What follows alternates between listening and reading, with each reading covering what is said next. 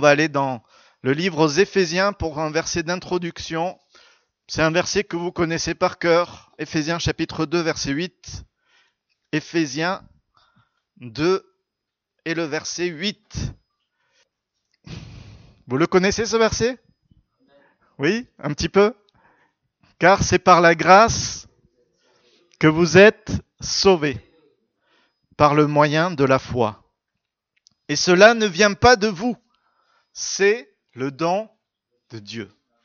Ce n'est point par les œuvres afin que personne ne se glorifie, car nous sommes son ouvrage, ayant été créés en Jésus-Christ pour de bonnes œuvres que Dieu a préparées d'avance, afin que nous les pratiquions.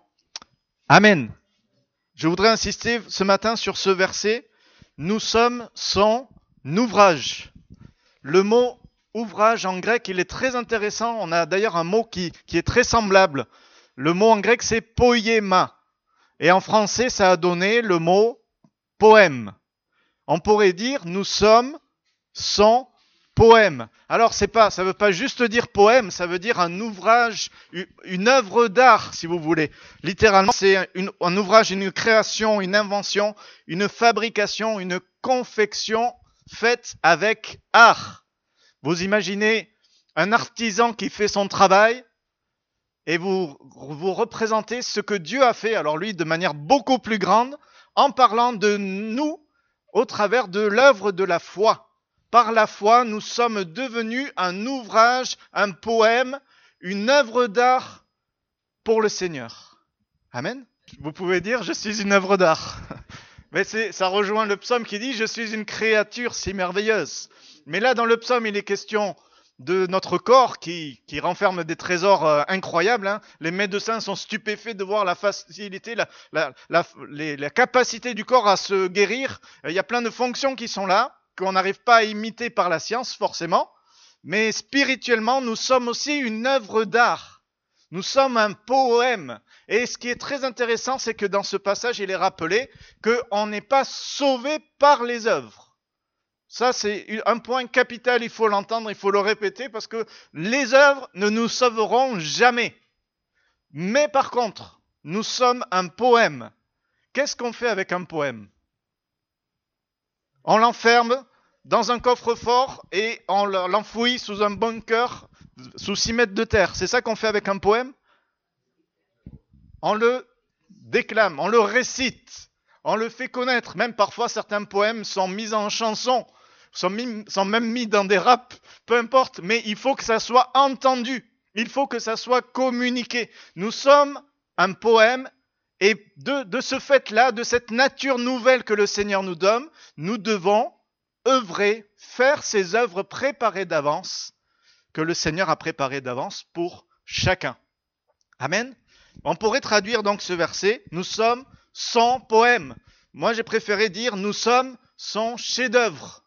Nous sommes un chef-d'œuvre du Père par la foi en Jésus-Christ. Attention, c'est pas, il n'y a aucun, euh, aucune pointe d'orgueil qui doit nous traverser parce que c'est son travail. C'est lui qui a tout fait et par lui, c'est possible, mais par nous, c'est totalement impossible.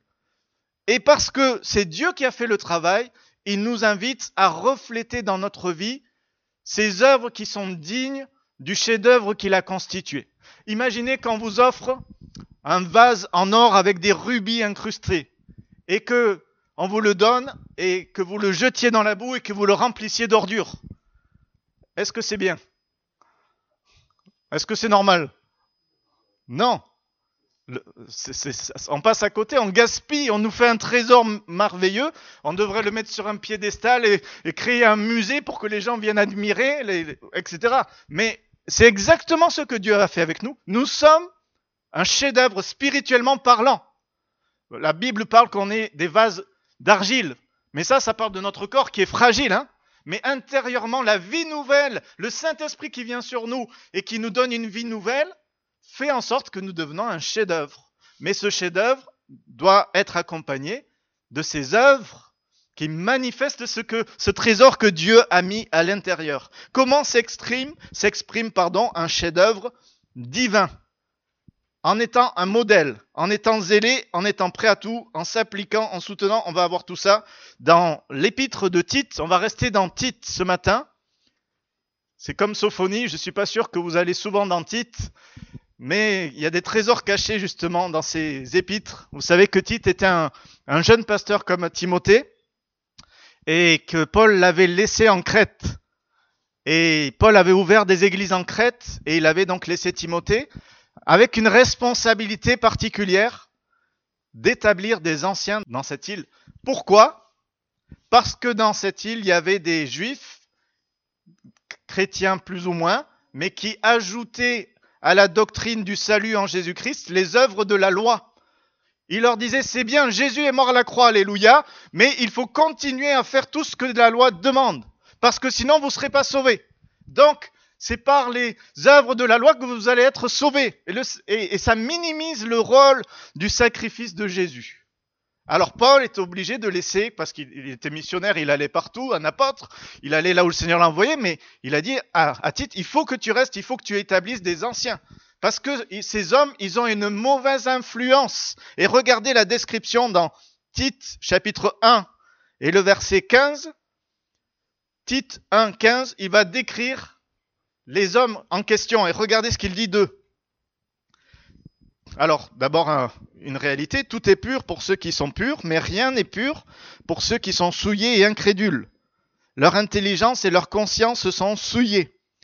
Ils font profession de connaître Dieu, mais ils le renient par leurs œuvres, étant abominables, rebelles et incapables d'aucune bonne œuvre. Amen. Vous aimeriez qu'on dise ça de vous? Vous imaginez, dans la parole de Dieu, il y a la description d'hommes qui se disent des, des, enseignants de la part de Dieu, et voilà le témoignage que l'on a aujourd'hui. Mais c'est terrible. Personne, même pas le chrétien lambda, voudrait qu'on dise ça de lui. Ils font profession de connaître Dieu, mais ils sont incapables de toute bonne œuvre. Et c'est pour ça que Paul va dire à Tite, au contraire, toi établis des anciens qui sont prêt à pratiquer les œuvres préparées d'avance. Et quelles sont ces œuvres qui viennent, qui viennent manifester au monde ce trésor que le Seigneur a mis dans chacun d'entre nous ben, On le voit dans le chapitre 2 et le verset 6 de Tite. Exhorte de même les jeunes gens à être modérés, te montrant toi-même à tous égards un modèle de bonnes œuvres et donnant un enseignement pur, digne, une parole saine, irréprochable, afin que l'adversaire soit confus, n'ayant aucun mal à dire de nous. Amen. En tant que chef-d'œuvre, nous devons être un modèle en bonnes œuvres. Vous êtes d'accord avec ça? Ben, C'est ce que la Bible dit. Toi, Tite, contrairement à ces hommes qui sont incapables de toute bonne œuvre, toi, parce que tu as la vie du Seigneur en toi, laisse cette vie s'exprimer de toi. Et c'est pas c'est pas compliqué. Hein Quand la vie est là, on la laisse faire. Le problème qui se passe souvent, c'est que on la retient, on la contient, on continue de vivre selon notre vie passée, alors qu'il y a la vie nouvelle qui est déjà présente. Mais parce qu'il y a la vie nouvelle en nous, nous sommes capables, par la grâce de Dieu, de faire des œuvres qui sont des modèles, qui sont exemplaires. C'est-à-dire que, que dont le monde est interpellé quand on les fait. Le but n'étant pas d'attirer les regards sur nous, mais de dire c'est le Seigneur qui me permet de faire ce que je fais. Quand on rend la, la, la, la caissière nous rend trop d'argent et qu'on lui dit vous êtes trompé, tenez, je vous rends le billet, elle vous, elle, elle vous rajoute 50 euros, qu'est-ce que vous faites? Ah, Seigneur, merci, Alléluia, tu m'as. Non, non, non, non. Seigneur, Alléluia, tu me donnes la force de rendre la monnaie. Je veux pas qu'il y ait de contentieux, je veux pas voler quoi que ce soit, Seigneur. Ça, c'est quoi? Ben, C'est agir comme un modèle. Sa vie nouvelle en nous sert à interpeller le monde pour que le monde regarde à Jésus-Christ. Quand j'étais enfant, je me souviens, il y avait quelque chose qui m'énervait. Je vais vous le confier. Mes parents, ils me disaient, c'est toi l'aîné, tu dois montrer l'exemple. J'avais trois frères qui faisait les 400 coups. Et toi, t'es l'aîné, tu dois montrer l'exemple. Moi, j'avais envie de faire les 400 coups avec les frères. Et je disais, mais c'est pas juste, moi, j'ai pas de frère pour euh, qui me montre l'exemple. Et puis, j'ai compris qu'en fait, ceux qui m'ont montré l'exemple en premier, c'était mes parents. Et j'ai compris que quand il y a un certain, une certaine position, il y a aussi une certaine responsabilité. Souvent, les gens, ils veulent la position, ils veulent diriger, ils veulent tous les honneurs, mais ils oublient la responsabilité qu'il y a derrière. Des fois, on voit des gens qui veulent être pasteurs. Ah oui, moi, je veux être sur l'estrade, je veux prêcher, je veux faire.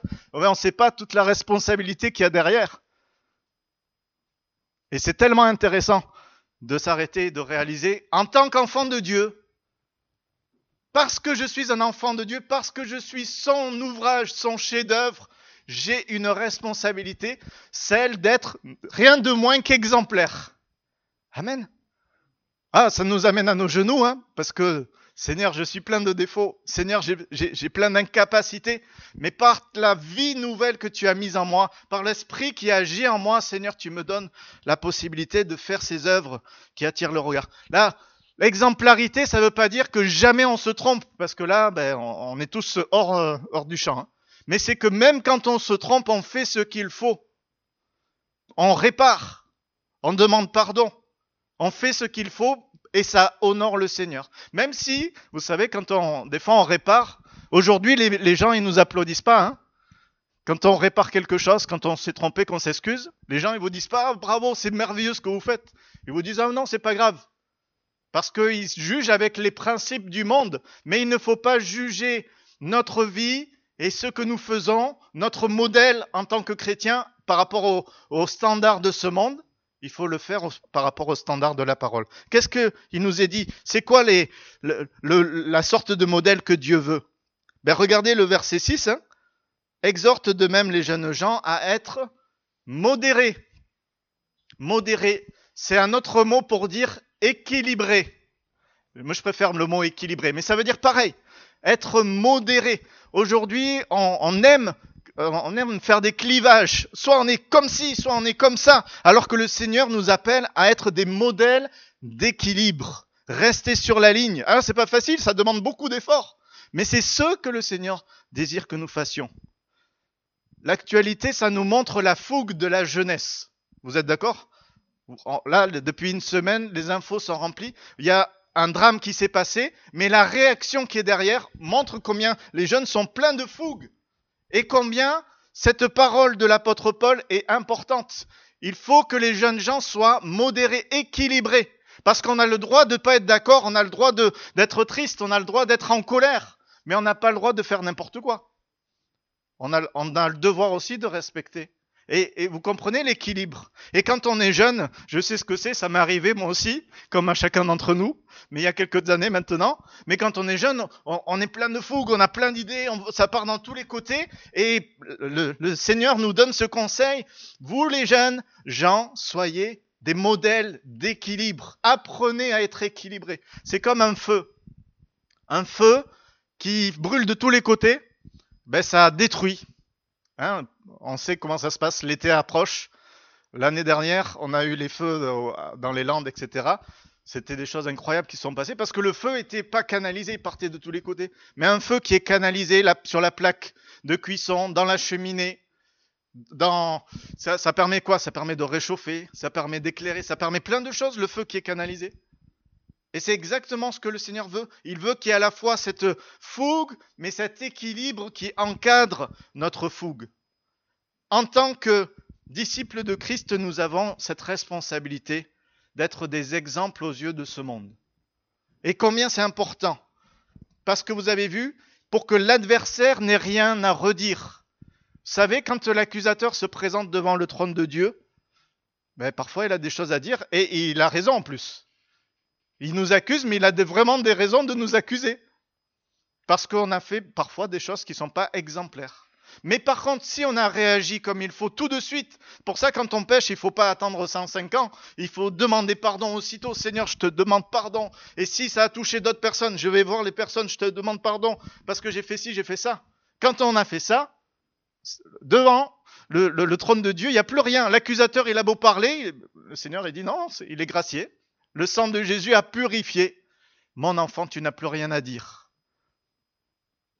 Que le Seigneur nous aide à avoir ces, ces vies qui sont comme des modèles, des modèles d'équilibre. Vous savez, vous allez dire, oui, c'est vrai que les jeunes sont fougueux, ils ont besoin qu'on les encadre. Mais est-ce que nous qui avons acquis de la maturité, nous sommes devenus équilibrés? C'est ça la vraie question. Hein vous savez, la Bible, il ne faut pas la lire pour les autres. Ça marche pas, ça.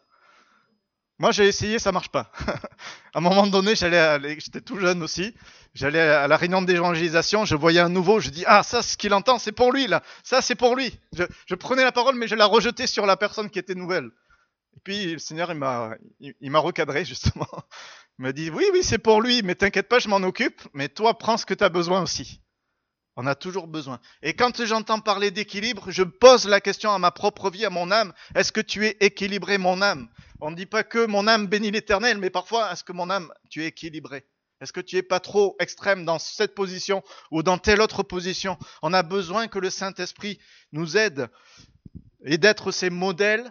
Il est parlé juste après, donnant un enseignement pur, une parole saine, c'est-à-dire être des, personnes qui sont des modèles dans la doctrine.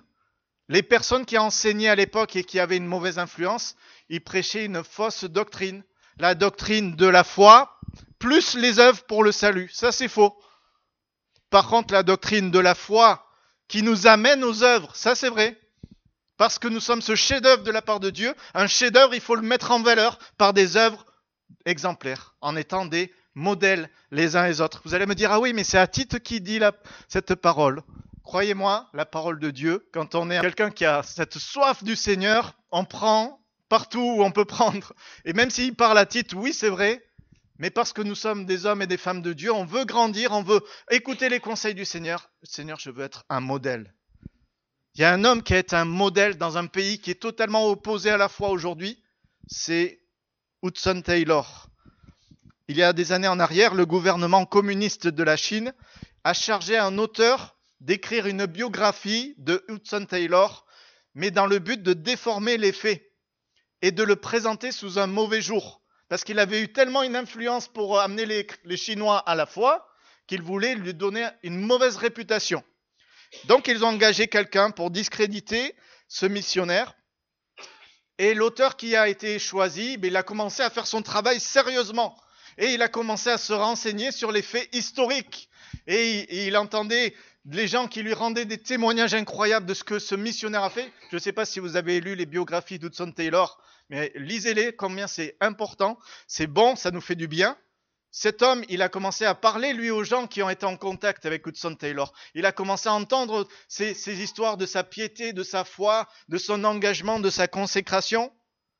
Et plus il faisait ses recherches, plus il était impressionné par la vie de cet homme. Et ça commençait à devenir difficile de décrire des mensonges pour obéir à ce que l'État lui demandait. Alors, finalement, il a décidé, ben, plutôt que de faire ce que l'État lui demandait, au risque de sa vie, il a décidé plutôt de donner sa vie au Seigneur. Juste par le témoignage, le modèle d'un homme qui a marqué tout un pays. C'est ça que le Seigneur veut en fait. Est-ce que Hudson Taylor, il était parfait? Ben non, c'était un homme comme tous les autres, mais qui avait compris ce que ça veut dire que d'être un modèle. Un modèle en bonnes œuvres. Vous savez, Paul ne nous explique pas les œuvres que nous devons faire. Il nous dit pas d'abord tu dois faire ci, après tu dois faire ça. Il nous prend pas par la main comme des bébés. Non, non, il nous dit soyez des modèles dans, dans, les, dans les bonnes œuvres, simplement. Alors maintenant, c'est à nous de réfléchir qu'est-ce que ça veut dire?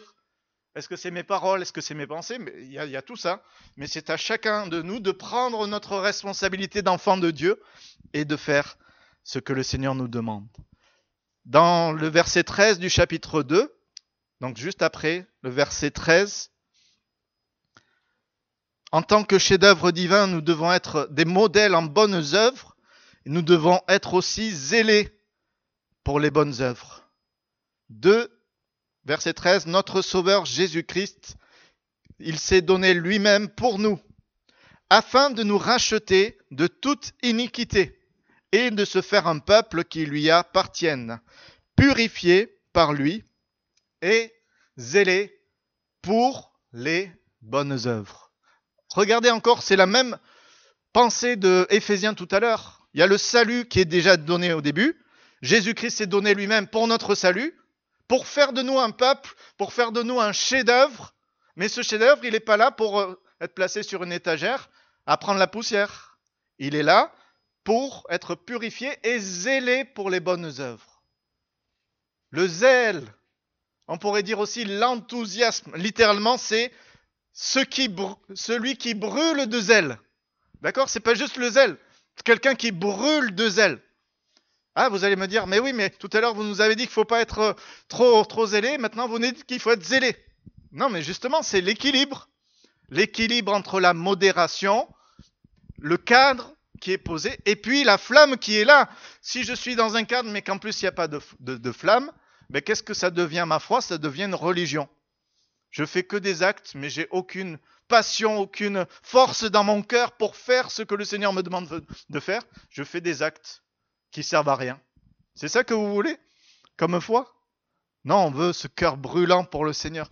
Cette personne qui brûle de zèle, mais qui le fait avec bienséance et ordre. Brûler de zèle, ça ne veut pas dire jeter les chaises, euh, parce que je suis tellement dans la louange, je pousse toutes les chaises, je pousse toutes les personnes qui sont autour de moi. Non, non, non. Il y a le respect de, l'autre aussi. Vous comprenez? Y a, il y a, ce, cette importance dans ce que nous faisons. Et là, je parle de la louange, mais je parle de tout ce que l'on fait de manière humaine. Est-ce qu'il y a ce zèle? Est-ce qu'il y a cet intérêt pour le Seigneur? Souvent, quand on pense au zèle, on pense à ce qui est visible, euh, à celui qui est extraverti, mais c'est pas ça le zèle. Hein. le zèle, c'est cette force de l'amour de Dieu qu'on a reçu dans notre cœur qui nous permet de tenir et de garder la foi même si on traverse la vallée de l'ombre de la mort, même si on est criblé par l'ennemi, il y a toujours ce zèle qui est là. On n'arrête pas de croire à la première épreuve, à la première embûche. Ah, il y a un caillou sur la route. Oh Seigneur, qu'est-ce que tu fais? Non, non, non, le zèle me permet d'avancer. Oui, je sais qu'il y aura des épreuves, mais mon Seigneur, il est là dans l'épreuve.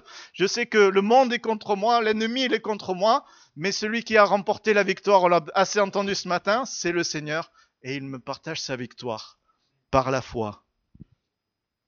Il y avait un jeune Indien qui s'appelait Ravan. Alors qu'il avait 15 ans, il a perdu son père. Et il, a, il est devenu une proie pour une organisation, ça s'appelle le RSS, une organisation nationale nationaliste hindoue. Et ils l'ont recruté, comme il avait 15 ans, plus de père, ils l'ont recruté pour qu'il devienne un agresseur rémunéré, dans le but de persécuter les chrétiens. Il c'est une association qui paye des, des jeunes pour devenir des voyous, pour persécuter les chrétiens, en Inde.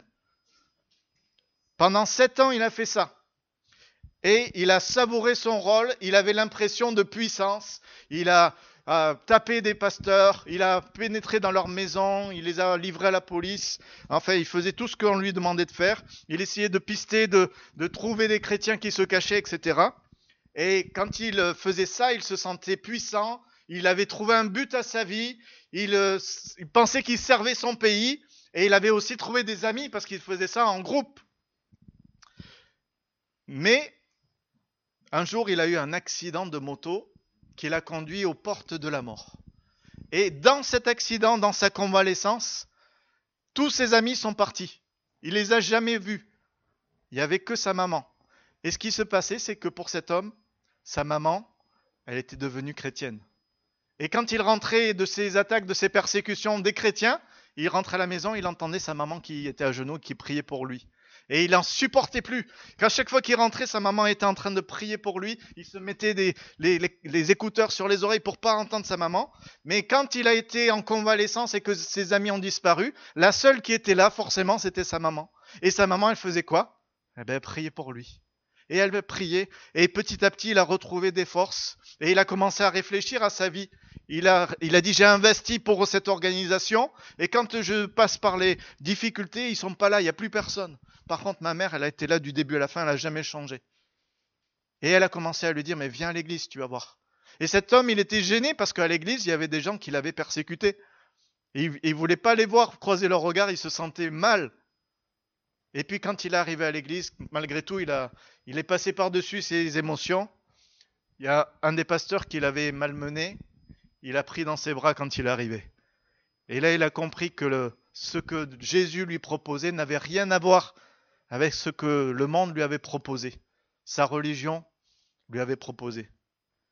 Et cet homme a commencé à suivre l'Église, à, assisté et puis a donné son cœur au Seigneur, s'est fait baptiser. Il a même trouvé une épouse au, milieu de l'église, une chrétienne qui était là. Et avec son épouse, il a dit, ben, j'ai tellement reçu de la part du Seigneur, je veux maintenant lui donner ma vie. Il a commencé à fonder une, église aussi. Et ce qui s'est passé, c'est que ses anciens amis, là, il les a retrouvés, mais il les a retrouvés pour le persécuter. Et ce que j'ai beaucoup aimé, c'est ce qu'il dit, cet homme. Peu importe ce qui arrive, il y a beaucoup de zèle en moi. Nous sommes confrontés à de nombreuses persécutions, mais lorsque je lis la Bible et que je prie, je fais l'expérience que Dieu me parle.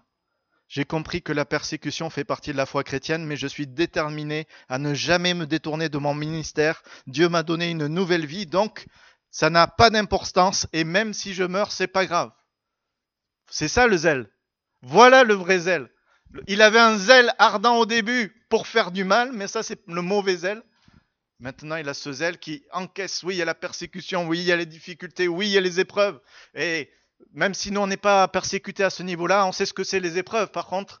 Mais dans ces moments-là, parce qu'il y a le zèle dans notre cœur, le zèle de sa maison nous dévore, donc on tient bon, on est tenu par le Seigneur surnaturellement et on avance malgré tout. Et c'est dans ce contexte-là, mais quelqu'un qui, dans l'épreuve, il tient bon, ben c'est un modèle. D'accord? Il ne faut pas chercher à être un modèle pour être un modèle, non? Il faut juste faire ce que le Seigneur nous, nous, nous dit de faire. Il faut juste laisser la vie que le Seigneur déverse en nous chaque matin s'exprimer jour après jour. On avance rapidement au, chapitre 3 et au verset 1er, il y a ce conseil qui est donné. Rappelle-leur, rappelle-leur d'être soumis aux magistrats et aux autorités, d'obéir, d'être prêt à toute bonne œuvre, de ne bénir de personne, d'être pacifique, modéré, plein de douceur envers tous les hommes. Amen. En tant que chef-d'œuvre divin, nous devons être prêts à toute bonne œuvre. Ah Seigneur, je suis prêt à déplacer les montagnes, je suis prêt à aller à l'autre bout du monde, prêcher à une, une tribu en Papouasie. Non, non, c'est pas ça que le Seigneur te demande. Est-ce que tu es juste prêt à toute bonne œuvre? C'est-à-dire, dès que tu vas, le culte va se terminer, je suis prêt à toute bonne œuvre. Qu'est-ce que je peux faire pour aider, pour soutenir, pour encourager? Qu'est-ce que je peux faire qui va honorer le nom du Seigneur? C'est ça. Pas besoin de faire des grandes choses. Hein euh, Paul va dire, celui qui va donner sa vie, s'il n'a pas l'amour, ça sert à rien. Pourtant, donner sa vie, c'est quand même quelque chose. Mais si je le fais dans un mauvais but, devant Dieu, ça ne sert à rien. Non, Seigneur, je veux être prêt. Je veux me préparer. Et si chaque matin je me mets à genoux, je dis Seigneur, utilise-moi dans cette journée. Je veux me préparer pour toute bonne œuvre. Montre-moi ce que je peux faire. Alors, vous savez, des fois, il nous dit, ben, tu vas rencontrer telle personne, mais des fois, il nous dit rien. mais c'est quand on rencontre la personne que là, on sait qu'il y a quelque chose qui va se passer. Parce que je me suis préparé, ben, le Seigneur m'utilise. Par contre, si je suis toujours les mains dans les poches en disant, ouais, mais le Seigneur, il fait rien avec moi, non, mais préparons-nous pour toute bonne œuvre. Regardez l'autre conseil qui, est associé. Comment est-ce que je peux faire ces bonnes œuvres? Ne médire de personne. Non, ça c'est pas une bonne œuvre. Je m'empêche de faire des mauvaises. Oui, mais c'est une bonne œuvre. Quand je choisis de ne pas dire du mal de quelqu'un, c'est une bonne œuvre. Frères et sœurs, je peux vous dire combien les églises de France, je parle des églises évangéliques, je parle pas des autres, ça ne me regarde pas. Mais les églises évangéliques de France seraient bénies si on faisait juste ça, de ne pas médire. Ça, c'est une œuvre excellente. Ne médire de personne. Combien c'est quelque chose Vous vous souvenez, là, il y a deux semaines en arrière, on on a eu l'occasion de rappeler ce passage. C'est déjà dans l'Ancien Testament, mais c'est une réalité. Celui qui garde ses oreilles, celui qui parle avec droiture, voilà ce que le Seigneur il aime comme bonnes œuvres. On n'est pas là pour pour euh, montrer à tout le monde combien on est bon. Non. On, on, Seigneur, aide-moi à vivre cette vie. Être pacifique, modéré, j'insiste pas, on vient d'en parler, mais plein de douceur. Vous savez, c'est simple en fait, les bonnes œuvres. C'est laisser la paix du Seigneur s'exprimer. Seigneur, remplis-moi de ta paix. Je veux être un homme pacifique. Remplis-moi de, douceur, Seigneur, pour que ma douceur se, propage aux autres. Mais la douceur ne veut pas dire la faiblesse ou la mollesse. Re reprends celui qui s'est trompé, celui qui s'est égaré, avec douceur. D'accord? Des fois, la, douceur, elle est nécessaire aussi pour la réprimande. Mais la douceur. Que le Seigneur nous aide. Et on, on reconnaît par là c'est le fruit de l'esprit. Quand le Saint-Esprit est en nous, le fruit de l'esprit, c'est quoi? C'est l'amour, la paix, la joie, la patience, la bonté, la douceur, la bienveillance, etc. La maîtrise de soi. C'est le fruit de l'esprit qui s'exprime dans notre vous. Dieu a fait de nous des chefs-d'œuvre. Son Saint-Esprit est là. Il l'a placé en nous déjà. En plus, pour ceux qui ont été baptisés dans le Saint-Esprit, ils sont, ils sont débordants du, du- du Saint-Esprit. Combien ça serait dommage de jeter tout ça dans la boue de ce monde et de, de gâcher ce témoignage que le Seigneur fait de chacune de nos vies. Non, nous sommes ces lettres, ces poèmes lus et écrits par le Seigneur, visibles pour tous les hommes. Que le Seigneur nous aide à, à donner ce bon témoignage. Je vais vite parce qu'il y aurait beaucoup de choses à dire. Les deux derniers versets, c'est le verset 8 du chapitre 3. Cette parole est certaine. Je veux que tu affirmes ces choses. On voit combien Paul, ça lui tient à cœur. Hein afin que ceux qui ont cru en Dieu s'appliquent à pratiquer de bonnes œuvres. Voilà ce qui est bon et utile aux hommes. Que ceux qui ont cru s'appliquent à pratiquer des bonnes œuvres. En tant que chef-d'œuvre divin, nous devons nous appliquer. Nous devons euh, faire les choses sérieusement et soigneusement. C'est pas un travail à la légère, la, la, foi. Parfois, on prend ça à la légère. Ah, j'ai été sauvé. Maintenant, je vis ma vie comme j'ai envie. Non, non, non. Il y a quelque chose de sérieux. C'est pas le sérieux qui va changer notre salut, mais ça nous entretient dans ces bonnes attitudes de cœur qui plaisent à Dieu. Est-ce que vous aimeriez que votre chirurgien, il soit léger pendant l'opération? Ah, je vais opérer quelqu'un, mais bon, je ne sais plus si je me suis désinfecté, si les, si les ustensiles ont été désinfectés. C'est, bon, c'est pas très grave après tout. Non, non, non, sois sérieux. Oh, t'es payé pour ça. T'as ma vie entre les mains, sois sérieux. D'accord? On, on lui parlerait comme ça. Et Dieu nous parle comme ça. Applique-toi à pratiquer les bonnes œuvres. Il y a cette, ce zèle dans notre cœur nous, nous amener à ce sérieux. Ça veut dire, Seigneur, aide-moi à grandir aide-moi à progresser. Et puis je termine avec ce verset 14, chapitre 3 et le verset 14. Regardez combien de fois dans cet épître, Paul va parler des bonnes œuvres. Oui, on n'est pas sauvé par les œuvres, mais on, en tant que chef-d'œuvre, on doit accomplir ces bonnes œuvres pour honorer notre Seigneur. Il faut que les nôtres aussi apprennent à pratiquer de bonnes œuvres. Pourquoi faire? Pour subvenir aux besoins pressants afin qu'il ne soit pas sans produire du fruit. Vous savez, c'est quoi les besoins pressants? Mais c'est que Paul envoie, va envoyer des personnes et il faut payer leur voyage, il faut prendre en charge leur logement quand ils vont arriver, etc. C'est des besoins tout simples. Mais c'est ça les besoins pressants. Soutenir celui qui a un besoin. Mes frères et sœurs, ça fait partie des bonnes œuvres qui plaisent à Dieu. Il y a un passage qui m'a toujours interpellé, c'est quand euh, il est question de Corneille. Corneille, vous savez, le centenier Corneille, qui a, qui a prié, mais Dieu va lui dire ce témoignage, tes prières et tes aumônes ont été entendues. Non, les prières, je comprends, mais Dieu a vu tes aumônes. Vous savez, on n'aime pas parler d'argent en France, mais la Bible en parle, et là, c'est encore l'occasion de le dire. Quand on donne et qu'on soutient celui qui est dans le besoin, c'est une bonne œuvre qui plaît à Dieu. On n'est pas là pour dire, regardez, j'ai donné 50 000 euros à telle œuvre. Non, non, ça c'est de la gloire personnelle, on n'en veut pas. Que ta main droite ne sache pas ce que fait ta main gauche. Mais par contre, je veux le faire. Seigneur, je veux soutenir. Même si c'est une pièce, même si c'est comme la pauvre veuve, je ne mets pas grand-chose, mais je le fais de tout mon cœur. Le Seigneur le voit, le Seigneur l'entend. Et le Seigneur, en plus, il dit qu'il le rendra que son nom soit béni. Il faut que les nôtres apprennent à pratiquer des œuvres pour soutenir. Oh, je crois que ce conseil, on n'a pas besoin de le répéter 50 fois parce que par la grâce de Dieu, on soutient déjà plusieurs, euh, plusieurs organisations, plusieurs associations qui œuvrent justement de ce moyen-là. Nous, on n'a pas la possibilité d'aller en Afrique, d'aller à l'autre bout de la terre, d'aller au Mexique, là où il y a la persécution, mais il y en a qui le font. Et on peut les soutenir. Merci Seigneur. C'est une façon de faire. Et devant Dieu, c'est une bonne œuvre. Amen. Que le Seigneur nous aide. Que le Seigneur nous aide à être ses chefs-d'œuvre. On l'est déjà de toute façon. Mais à laisser exprimer ce chef-d'œuvre que Dieu a fait dans notre cœur. Est-ce que c'est est-ce que c'est une belle œuvre que le Seigneur a faite dans votre cœur? Changer un cœur qui est pécheur, un cœur qui est dur comme de la pierre, en un cœur de chair, un cœur qui est purifié, un cœur qui honore, un cœur qui accueille le Saint-Esprit dans son sein. Voilà l'œuvre que le Seigneur a faite. Mais on ne veut pas que ça se cantonne là, on ne veut pas enfouir tout cela. La lampe, on la met pas sous le boisseau ou sous le lit. La lampe, on la fait briller. Que le Seigneur nous aide, frères et sœurs, les uns et les autres, à ce que cette lumière qu'il a mise en nous brille. Amen. On ferme les yeux, on prie le Seigneur ensemble. Nous bénissons ton nom, Seigneur.